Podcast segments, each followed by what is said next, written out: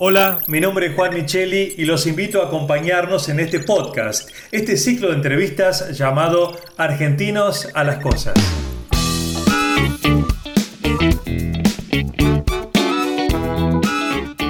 Argentinos a las Cosas es un espacio de reflexión para pensar los desafíos que enfrentamos como sociedad y así poder construir un país sustentable para todos en este siglo XXI. Esta es la propuesta de Argencom, la Asociación de Empresas Líderes de la Argentina del Conocimiento.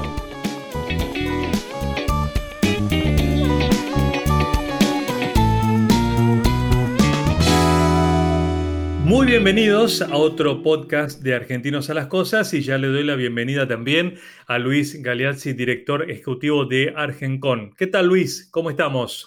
Estamos muy bien y muy contentos de estar de nuevo acá, Juan. Absolutamente, porque hoy vamos a hablar con una persona que nos va justamente a contar de una actividad que por lo menos para mí era desconocida, que es la tecnología social. Y nos referimos a Pablo Fiusa, a quien ya saludamos. ¿Qué tal, Pablo? ¿Cómo estás? ¿Qué tal, Juan? ¿Cómo estás? ¿Qué tal, Luis? Un gusto, un gusto estar aquí con ustedes, así que gracias por la invitación. Bueno, el placer es nuestro. Tenés una trayectoria, en primer lugar, como licenciado en sistemas de información, eh, pero has aplicado y has desarrollado aplicaciones y tecnología para personas con alguna discapacidad. Y esto es lo que a mí me llamó la atención y confieso, me conmovió cuando te vi en una presentación que hiciste en video y mostraste a los chiquitos que se están beneficiando con esto que vos desarrollás. Invito a todos a que vean ese video eh, luego de la charla con Pablo. Pero, ¿cómo empieza eh, este desarrollo tuyo, Pablo? ¿Nos podés contar brevemente qué tipo de aplicaciones haces y para quién? Sí, a ver, como decías vos, Juan, en realidad yo vengo del mundo de la tecnología, claramente, y esto pasó, mirá, si tuviera que marcar un punto de inicio fue hace cosa de 10 años ya, ya por, por 2012.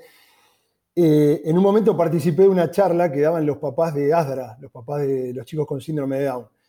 Y ellos decían, año 2012, porque esto que ahora contamos, digamos, parece obvio, que en ese momento ellos estaban sorprendidos por la facilidad que tenían sus hijos, sus hijas, de utilizar todos estos dispositivos táctiles. Imaginemos que el iPad, que hoy es famoso, digamos, había aparecido un año antes. Entonces, claro, ellos decían, los chicos tienen estos dispositivos y enseguida empiezan a utilizarlos sin que nadie les explique nada. Venían acostumbrados, viste, a los teclados, a las máquinas tradicionales que se desconfiguraban rápido. Bueno, y entonces esta charla se dio en el entorno donde había un grupo de empresas de, de software, entre las que estaba la mía, y ellos venían a plantearnos a ver qué se nos ocurría que podíamos hacer en términos de aplicaciones para que los chicos pudieran aprender más fácil, educarse más fácil.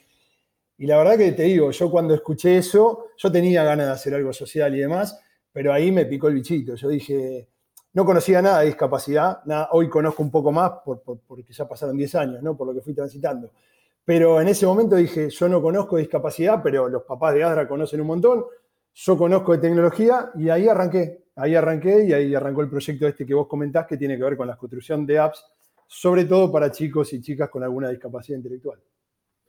Em, lo que estoy pensando, y es quizás solo sentido común, no sé si estoy en lo cierto, pero me da la impresión de que lo que vos desarrollás no tiene un espíritu mercantilista, porque digamos, a veces se habla mucho del mercado.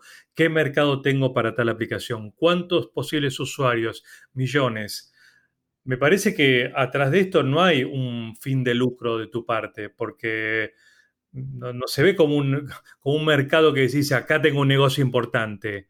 Creo que es más una vocación. Sí, digo en nuestro caso porque claramente estoy yo, digamos, por esto se ha ido agrandando, por suerte, ¿no? con el paso de los años.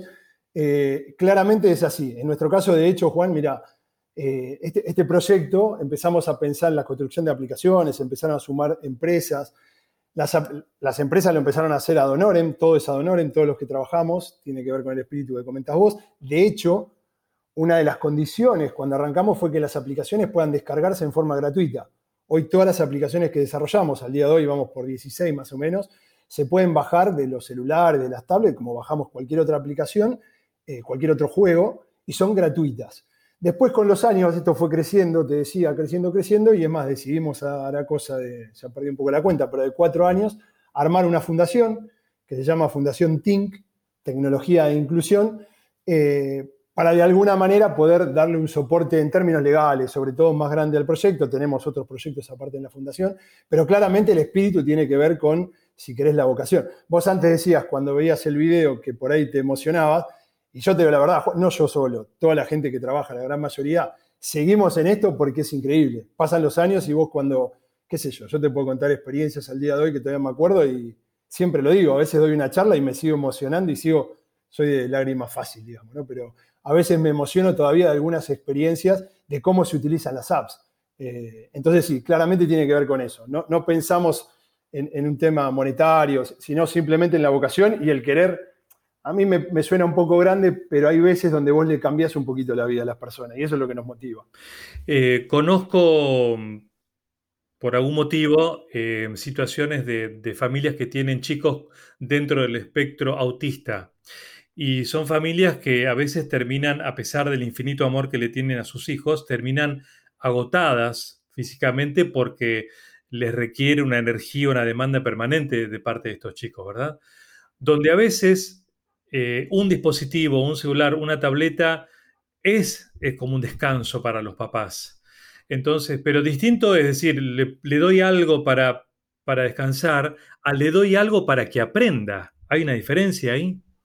Sí, hay, una diferencia. De hecho, la, mayoría de las aplicaciones que nosotros planteamos, a ver, nosotros empezamos trabajando, te contaba recién, con los papás de Adra que es síndrome de Down, pero cuando empezamos a construir las apps, que ellos nos decían cómo hacerla, en general funciona así, ¿no? Los papás, los psicoterapeutas nos dicen cómo funcionaría, cómo podemos hacerla, qué estaría bueno, y después nosotros lo que hacemos es contactar empresas de software y decirle, che, mirá, tenemos esta posibilidad de hacer esta aplicación que, por ejemplo, ayudaría mucho a los chicos con autismo a, por ejemplo, aprender a separar en sílabas. Se suman y ahí aparecen las empresas, ¿no? que ad honorem empiezan a construir la aplicación. Entonces, la verdad es que la mayoría tienen que ver con temas educativos. Por supuesto, Juan, que acá hay un debate que yo lo, qué sé yo, surge siempre o dos por tres cuando, cuando visito algún colegio, una charla o a los padres, que es, claro, si vos a un chico con autismo, y no solo a un chico o una chica que tiene autismo, a mis hijos, que por ahí, entre comillas, lo digo, son normales, pasa exactamente lo mismo, digamos, si vos le dejás la tablet, ellos van a estar con la tablet constantemente, digamos.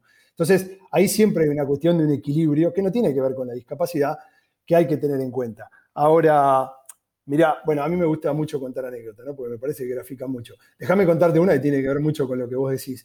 Eh, el año 2017, más o menos, la, ciudad de Buenos Aires nos, reconoció el proyecto y demás. Entonces íbamos a hacer un evento en la legislatura. El día anterior decidimos, dijimos, bueno, en el evento estaría bueno que algún padre cuente su experiencia, más allá de las empresas que participan, de los docentes. Entonces, bueno, nada, me, me, pasa una persona, se llama Julio, lo llamo el día anterior para coordinar más o menos, ¿viste? ¿Qué hacer? Y le digo, hola Julio, ¿qué tal? Él en ese momento tenía un hijo que tendría cinco años, se llamaba, creo que Santiago, eh, cinco años y tenía, tenía, tenía autismo, digamos, ¿no? Un, tipo de autismo. Entonces le digo, me contás qué aplicación usás. Entonces me cuenta que usa una aplicación que se llama Tuli. Es una aplicación que hicimos con IBM hace unos años, que tiene varias pantallas y lo que busca es que aprendas las emociones, algo que le cuesta mucho a los chicos y a las chicas con autismo. Cuando vos estás sonriendo porque estás contento, cuando estás preocupado. Entonces me dice esto, mira, me dice Juan, eh, me dice Pablo, a mí lo que me pasó es, dice, yo volví a mi casa.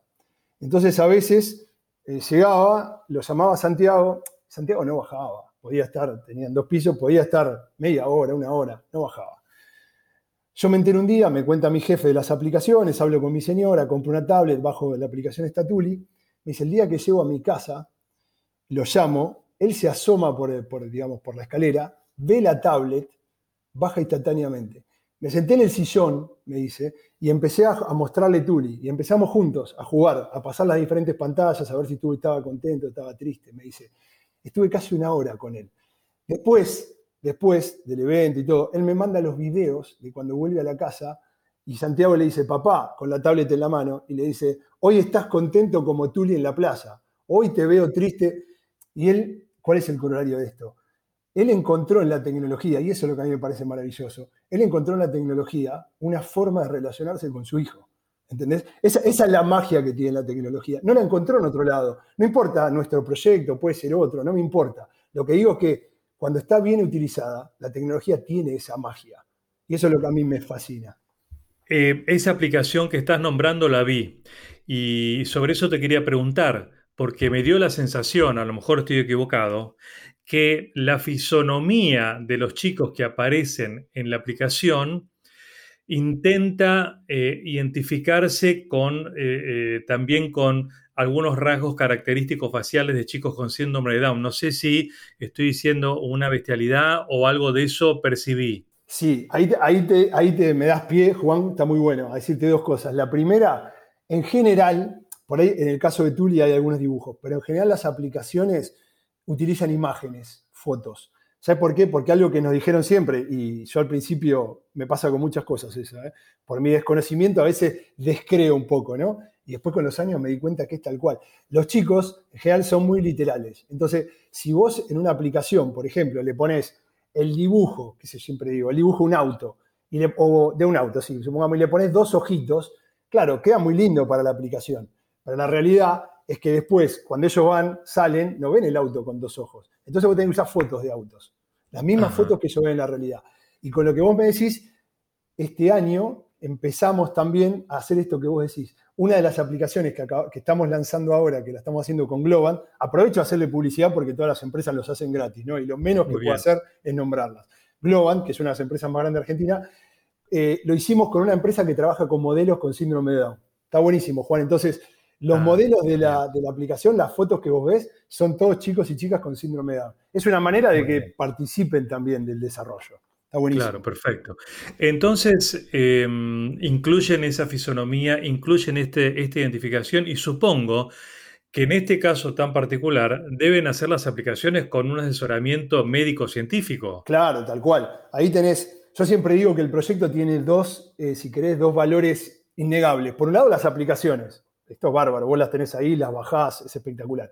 Y por el otro, que a veces es más difícil de ver, es el equipo de trabajo. En el equipo de trabajo están las fundaciones, pero como decís, Juan, tenemos psicoterapeutas que trabajan con los chicos hace años, docentes, tenemos algún que otro padre. En algún momento hasta trabajamos alguna aplicación con los mismos chicos y chicas eh, que participen de cómo armarla. Y después eh, no quiero extenderme con eso, cuando vos haces una aplicación hay que probarla antes de sacarla, lo que nosotros decimos sacarla a producción. Y eso lo hacemos en los colegios. Vamos a un colegio, eh, llevamos algunas tablets y con las docentes las probamos las aplicaciones antes de largarla, como se dice en la jerga nuestra, a producción. Entonces, ahí incluso lo hacemos en el colegio con las docentes y con los mismos chicos. Así que tenés todo un equipo atrás que es el que define qué hacer. Nosotros, si querés, nos limitamos a desarrollarla. Pablo, yo recuerdo haber mm, entrevistado a algunas personas profesionales en operación en compañías de primer nivel eh, que se reconocían eh, autistas, es decir, que habían, digamos así, modelado su, su, su, característica, su, su no, sé decir su discapacidad, su condición, pero de una forma tal que fue totalmente productiva y eran muy buenos profesionales en lo suyo. ¿Hay un camino de desarrollo con estas herramientas que permitan a, esa, a, ese chico ser una persona totalmente profesionalmente independiente a futuro? ¿Hay esas experiencias? Eh, eh, mira, Luis, eh, a ver, más allá de las aplicaciones nuestras, yo siempre soy cuidadoso en esto, ¿no? Porque algo que fui aprendiendo es no que fui aprendiendo, te diría que aprendí cuando arranqué con estos. Lo primero que me dijeron es, en la discapacidad no hay edad, hay niveles. Eh, entonces digo, quizás hay algunos que están muy desarrollados y son muy jóvenes, algunos adultos mayores o adolescentes mayores que todavía tienen un retraso grande. Entonces depende mucho de eso. Pero haciendo esa salvedad, eh, yo creo que ustedes en el podcast, escuché varios, han hablado mucho de la economía del conocimiento, de la cantidad de puestos de trabajo que no se pueden eh, cubrir, digamos, sobre todo en la industria del software, que es donde más estoy. Y eso sí es verdad, Luis, que genera una posibilidad enorme, enorme, porque por una cuestión, te diría hasta básica, los puestos no se pueden cubrir, entonces algo que yo en esto soy muy crudo, pero es así, entonces vos empezás, hay empresarios que empiezan a ver otros colectivos, y hoy lo que está pasando es, hay empresas de software que, por ejemplo, trabajan con personas hipoacúsicas, o sea, personas que son sordas, pero que la realidad es que trabajan perfecto con la máquina. Yo conozco varias empresas que trabajan con estos chicos en todo lo que es testing de aplicaciones, que funciona perfecto. Y con lo que vos decías de autismo, si bien hay varios niveles, hay varias empresas que ya empezaron a tomar a personas con determinados grados de autismo. Una de esas es SAP, que hizo una experiencia hace dos años, que viene haciendo una experiencia con personas con autismo, con las cuales también está empezando a trabajar. Así que yo te digo, a mí lo que me ha tocado ver, y ahora hablo si querés como empresario, como dirigente de la industria, es que por suerte en los últimos años de a poco se ha incorporado personas con discapacidad en diferentes niveles, pero se han ido incorporando a la industria. Así que es verdad lo que decís, Juan. Sí que, es, perdón, Luis, es verdad. Eh, Pablo, y a propósito de niveles, me vino a la mente eh, hablar de niveles, pero de las aplicaciones. Yo no, soy un gran gamer, como le dicen los chicos de, de, jueguitos ni nada, pero sí alguna vez he jugado y hay como niveles que uno va, viste, llegaste a tal lugar y bueno, pasás a otro nivel, ¿no? Como de dificultad. ¿Estas aplicaciones también tienen niveles de dificultad que permitan que un docente, por ejemplo, vea una evolución de estos chicos? Hay algunas que sí, hay algunas que sí lo tiene. Después las aplicaciones en particular, a veces lo que pasa es que están pensadas directamente para diferentes niveles, que es lo mismo. Vos tenés una aplicación como Burbujo que, está, que tiene que ver con, lo que es eh, la discapacidad, sobre todo motriz, la discapacidad, la psicomotricidad fina que se llama, y donde vos tenés que percibir burbujas en la pantalla y está orientada por ahí a chicos y chicas que tienen alguna discapacidad, dificultad motriz de 5 años para abajo. Tenés otra de separar en sílabas que está pensada para personas más grandes, para chicos más grandes, y tenés otra que directamente está pensada, bueno, tenemos alguna incluso pensada para personas mayores. En su momento la hicimos con la Fundación Argentina de Afasia, que es cuando la afasia tiene que ver con la parálisis de una parte de tu cuerpo. Entonces, para que puedan comunicarse. Y hay algunas que, como decís Juan, tienen diferentes niveles dentro de la misma aplicación. Eso tratamos de, tratamos de hacerlo con el objetivo este, otra vez, como acá se manejan varios niveles, no tanto edades, entonces a veces cuando armamos una aplicación pensamos que pueda ser utilizada por la mayor cantidad de gente posible, digamos, porque hacer una aplicación lleva su tiempo, digamos. Cada una de estas aplicaciones, para que tenga una idea, nos lleva año, año y monedas entre que la hacemos, la probamos, hacemos lo que se llama el redoing, que es hacer las modificaciones cuando vimos después de las pruebas. Entonces tratamos de abarcar el mayor, el mayor colectivo posible, digamos. Eh, pero sí manejamos ese tipo, ese tipo de niveles. Sí, sí, los manejamos. Pablo, vos nombraste algunas empresas que colaboran este, desde, desde la producción de, aplicaciones este, y también profesionales de distinto nivel. Si vos pudieras con una marita mágica pedir qué recursos necesitaría esta, esta visión, esta vocación que está en desarrollo para potenciarse y abarcar a todas las personas posibles necesitadas. Este, ¿qué, pedirías? ¿Quién debería darte qué? Uy, qué, buena, pregunta. Yo a veces cuando me dicen algo así, Luis, lo primero que digo es, ¿qué pasa? Decía antes Juan, acá no hay, no hay un tema de fondo económico y demás. Y la realidad es que si bien recibimos algunas donaciones con la fundación, ¿qué pasa? Lo más, si querés, lo más costoso de todo este proceso tiene que ver, lo decía antes, con la construcción de la apps. Hoy construir una app puede salir, qué sé yo, 60, 70 mil dólares para arriba. Sería difícil de conseguir eso para varias apps. Como las empresas lo hacen gratis, digamos, y esto después conlleva algo muy lindo para la gente que trabaja y demás, porque conoce todo el mundo, la satisfacción de poder ayudar, eso, eso, es accesorio a todo esto. Pero digo, entonces muchas veces nosotros trabajamos eh, sin donaciones. Entonces, si vos me dijeras una varita mágica, por ahí lo que te diría algo que hemos intentado hacer en algún momento, que es conseguir no tanto un tema económico, sino una masividad. ¿Qué quiero decir con esto? En algún momento hemos trabajado con el gobierno de la ciudad, después no terminó cerrándose. A mí me gustaría que cuando se donan este tipo de tablet y demás, se hacen por ahí con adultos mayores y se han hecho en los colegios y demás, lo que estamos intentando, eh, y eso pediría, es que por ahí lograr instalar las aplicaciones, como se dice, de movida de alguna manera, que ya vengan preinstaladas en las tablets que se termina repartiendo a los jardines, a los colegios.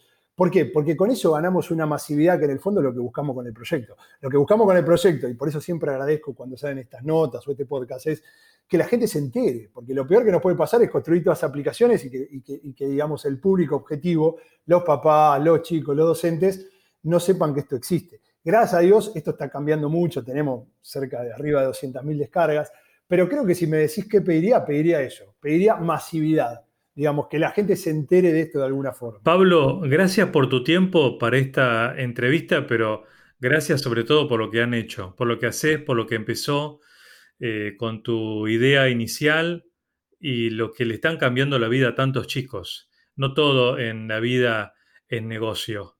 Eh, y creo que no sé cómo te va con tus empresas, pero creo que con este emprendimiento eh, te va muy bien y te hace muy feliz. Bueno, Juan, primero gracias, no tengas dudas. No Mira, a mí te lo decía antes, déjame cerrar dos minutos contándote por qué hacemos esto. Eh, hace, hace un, antes de la pandemia hicimos una aplicación que de paso la difundo, que se llama LSA en familia, que es Lengua de Señas Argentina en Familia. Esa aplicación sola tiene cerca de 80.000 y pico de descargas, la hicimos con una empresa que se llama Exacta. La fuimos a presentar a un colegio en, Merlo, en el oeste del Gran Buenos Aires. Entonces, presentamos la aplicación que, viste, tiene, en ese momento tenía 700 lenguas de señas. O sea, vos querías decir cómo voy al baño, apretabas un botoncito y te mostraba un intérprete en el celular. En el momento, estaba muy buena, no importaba si vos tenías conexión o no. Eh, vos tenías, la bajabas con conexión y después la podías usar en cualquier lugar aunque no tengas internet. Entonces salgo del colegio, la presentábamos con los padres, los chicos, muy lindo. Y una docente me, me separa un toque, me dice, Pablo, ¿te puedo decir algo? Sí. Y me dice, te quiero contar una anécdota, me dice, espero no emocionarme. Entonces me dice, mira, ¿viste la aplicación esta? Mira, nos pasó con un nene, nosotros íbamos, hicimos el primer campamento, ¿no? Un nene que tendría unos 8 o 9 años. Era su primer campamento, era hipoacúsico. El colegio era integrado, o sea, había chicos que eran hipoacúsicos y chicos sordos y chicos no. Entonces me dice, bueno, resulta que cuando faltaba una semana para el campamento, la madre nos avisa que él no quería ir, que no quería ir porque él era sordo y era su primer campamento, no quería dormir solo y no iba a poder comunicarse con sus amigos si le pasaba algo y demás.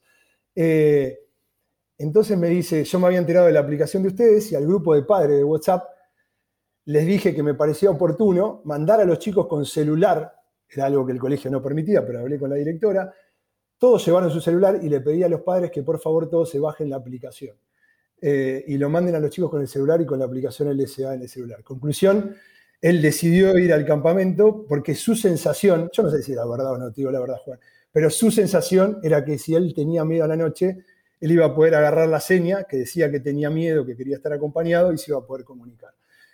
Eh, a vos te cuentan eso, nunca en la vida pensamos que la aplicación podía tener ese uso y yendo a lo que decías vos, a mí por suerte me va muy bien con la empresa y demás, pero, y no menosprecio eso, que es de lo que vivo, pero nada me llena más en la vida que una experiencia de este tipo, digamos. Entonces, por eso lo hacemos y, por eso hacemos todos los que trabajamos en DANE, hacemos este tipo de cosas. Muy conmovedor, Pablo, muy conmovedor. Están escuchando a Pablo Fiusa que hace años dedica parte de su tiempo a estas tecnologías sociales y si quieren saber qué necesita, cómo contactarse eh, con Pablo, ahí nos, vas a decir ahora cómo hacerlo, Pablo. Sí, la más fácil es entrar a, directamente, entren desde la, una página web de una computadora, www punto proyecto Dane, D-A-N-E, todo junto, así como suena, proyectodane.org. Y ahí tienen todas las aplicaciones, tienen la información de cómo comunicarse, tienen cómo bajarla. Recuerden siempre que tienen un link para bajar las aplicaciones, a ese link tienen que acceder siempre con un celular, ¿no? Si no, las aplicaciones la computadora no las ven. Muchas gracias, Pablo. Qué, grato fue escucharte, ¿no es cierto, Luis? Impresionante. Viste, viste, lo que es este. Yo, yo tengo un, respeto y un cariño por, por, lo que hace Pablo. Y junto con Pablo, una cantidad de, entidades y de personas preocupadas desde la tecnología por este tema. Es realmente meritorio. Este, así que felicitaciones, Pablo, realmente. Gracias Pablo otra vez, ¿eh? un abrazo grande. Muchas gracias a los dos, gracias. Eh, gracias Luis, estamos en contacto, un abrazo grande. Gracias a todos por escucharnos, nos encontramos en el próximo podcast. Hasta la próxima.